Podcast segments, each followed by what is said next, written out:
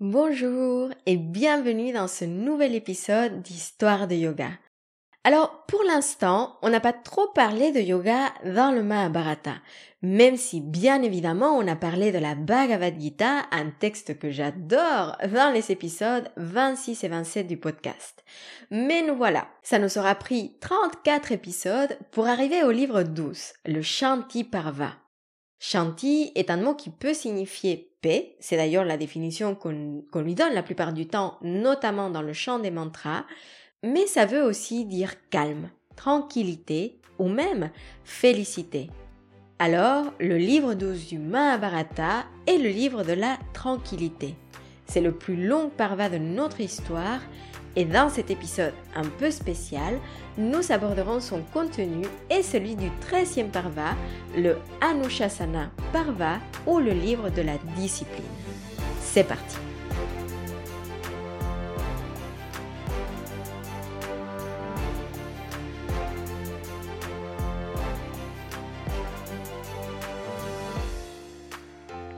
commencer, je trouve que c'est extrêmement intéressant de placer toute cette sagesse à ce moment de notre histoire.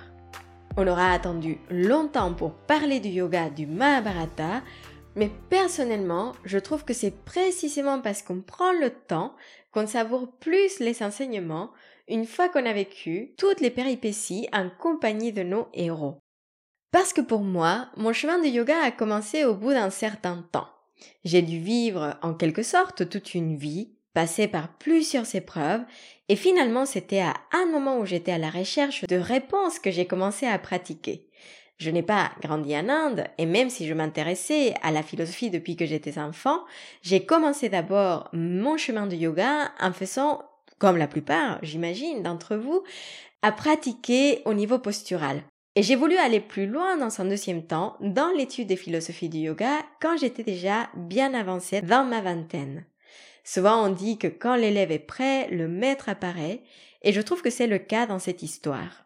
Parce que, comme on le verra, le yoga du Mahabharata se trouve dans le dialogue entre Bhishma, le patriarche qui se repose sur son lit de flèches, et Yudhishthira, l'aîné des Pandavas. Ce n'est pas la première fois que ces personnages parlent, qu'ils discutent. On pourrait penser que Bhishma, étant, étant le maître des Pandavas depuis qu'ils sont tout petits, leur a déjà tout appris. Mais non, c'est bien dans le livre 12 et 13, après la bataille de Kurukshetra, que Bhishma transmet à Yudhishthira les connaissances qui lui permettront de devenir un grand roi. Et c'est pour ça que, voilà, je me dis que Yudhishthira a dû passer plein d'épreuves, et on les a vécues avec lui, pour arriver à ce point dans son histoire personnelle. D'ailleurs, le Mahabharata nous raconte qu'une fois la guerre terminée, Yudhishthira est profondément triste, et on peut le comprendre. Il est presque blasé et ne voit pas l'intérêt de devenir roi. Pour lui, c'est presque absurde de bâtir un royaume couvert de sang et de cadavres. La seule chose qu'il veut, c'est répartir à la forêt et vivre comme un ascète. Et pour moi, ça me rappelle toutes les fois où après une épreuve, après un moment difficile, plein de challenges, on a envie de baisser les bras. On a vu dans la Bhagavad Gita que Arjuna a une crise existentielle avant la bataille, avant l'action. Et dans ce cas, c'est le contraire. Yudhishthira s'est déjà battu, il a agi, et pourtant, il a juste envie de partir loin. Et combien de fois ça nous est pas arrivé de travailler pour une promotion au boulot, de bosser comme des dingues pour gagner plus d'argent ou bien faire des efforts dans une relation et après coup on se rend compte que quand on arrive à ce que nous pensions être le sommet de la montagne, quand nous arrivons à notre objectif, eh bien on n'est pas si content que ça. Combien de fois on s'est dit que, et j'ai déjà été souvent dans ces situations, qu'on serait plus heureux ou heureuse quand on aurait une maison, 3 kilos en moins, quand on serait un couple, et puis on se rend compte que ce n'était pas vraiment ça qui nous rendait heureux ou heureuse. Personnellement, quand j'arrive à ce stade de notre histoire, c'est ça qui me vient en tête. Et heureusement, Krishna est là pour parler avec Yudhishthira et pour lui dire qu'en effet, s'il partait dans la forêt, il rencontrerait la paix et que c'est probablement une solution à tous ses chagrins. Mais que finalement, c'est un restant qu'il pourra créer la paix et la prospérité pour le royaume. Autrement dit, Krishna lui rappelle que tout ce qui vient de se passer n'est pas uniquement pour son propre plaisir, mais qu'il a le devoir de rendre aux autres. Et oui, parfois c'est très facile quand ça ne va pas de se laisser submerger par son monde intérieur, mais n'oublions pas que nous vivons dans une société, parmi d'autres personnes, qui peuvent aussi nous aider à retrouver une sorte de contentement, de, satisfaction. Ça me rappelle que pour beaucoup d'entre nous, nous sommes suffisamment privilégiés pour aider les autres, et c'est souvent dans ces actions, dans ces petits moments de gentillesse, de considération, d'écoute, ou même dans les grandes actions d'aide que nous pouvons retrouver une satisfaction presque pure, un sentiment de bonheur qui ne peut pas, euh, qui ne peut pas se décrire finalement avec les mots.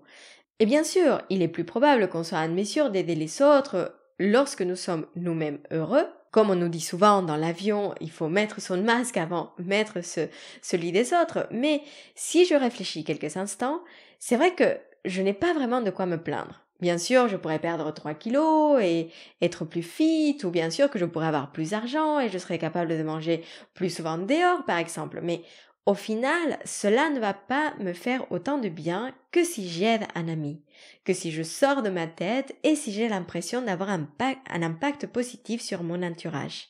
C'est en partie cette réflexion finalement qui m'a poussé à me reconvertir en professeur de yoga. Bref, après cette longue parenthèse, et pour revenir à notre histoire, après cet échange entre Krishna et Yudhishthira, on assiste au couronnement de l'aîné des Pandavas. Et on décide alors de rendre visite à Bhishma qui est toujours sur son lit de flèche, le pauvre. Et là commence une discussion entre Bhishma et Yudhishthira. Le patriarche, lui parle de géographie, d'histoire, de loi, de politique, d'économie, de philosophie, et lui donne toutes les clés qui lui permettront de devenir un grand souverain. C'est dans ce discours qu'on va retrouver le yoga du Mahabharata et grâce aux traductions de Mark Singleton et de James Mallinson qu'on peut retrouver dans Les racines du yoga, on peut apprécier les extraits suivants. Alors déjà, on va trouver une définition du yoga comme étant un pouvoir. On nous dit il n'est pas de connaissance égale au samkhya et pas de pouvoir égal au yoga.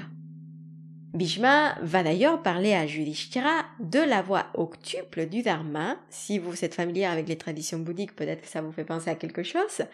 Et je cite le sacrifice, l'étude, la générosité, l'austérité, la véracité, la patience, la maîtrise de soi et l'absence de, cupidité, telle est, dit-on, la voie octuple du Dharma.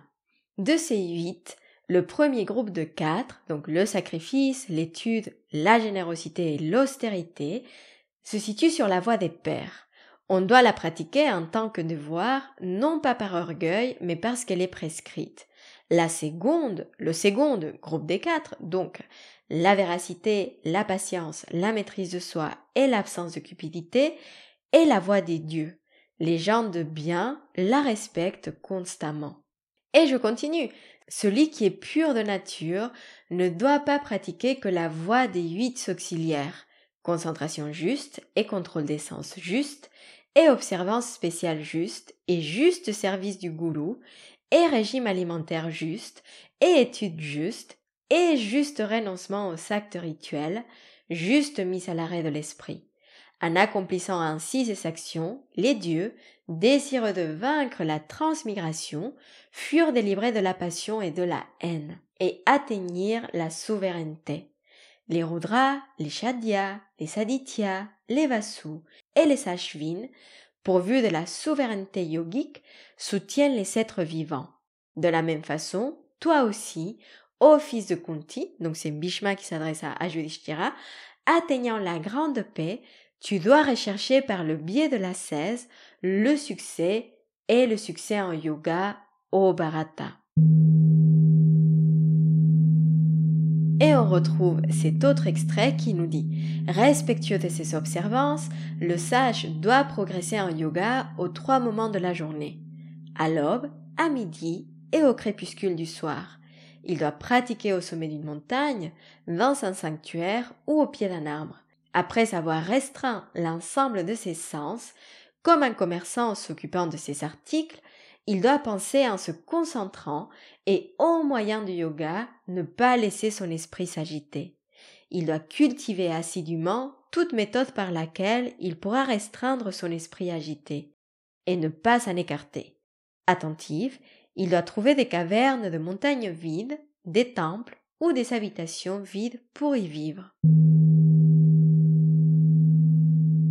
Et pour vous partager un autre extrait qui nous parle cette fois-ci de méditation, et je cite, Tout comme des monticules de terre, des cendres ou de bousses de vache soudainement aspergées d'eau ne prennent pas en masse, tandis qu'une poudre sèche légèrement humidifiée prend lentement et progressivement tout entière en masse, de la même façon, on doit doucement rassembler l'ensemble des sens et progressivement les retirer des objets des sens, ainsi est-on complètement apaisé. Lorsque l'esprit et les cinq sens ont atteint le premier stade de méditation, au bharata, spontanément, ils s'apaisent par la pratique constante du yoga. Ce n'est pas par une action humaine ou par quelque volonté divine qu'on peut atteindre la félicité du yogi, devenu ainsi maître de lui-même. Engagé dans cette félicité, il se réjouit dans la pratique de la méditation. C'est ainsi que les yogis atteignirent le nirvana, cet état de bien-être.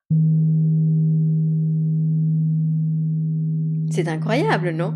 Mais bon, pour résumer donc ce discours et pour résumer le devoir du roi, Bhishma fait savoir à Yudhishthira que pour être roi, il faut être bienveillant, sans colère et être maître de soi-même.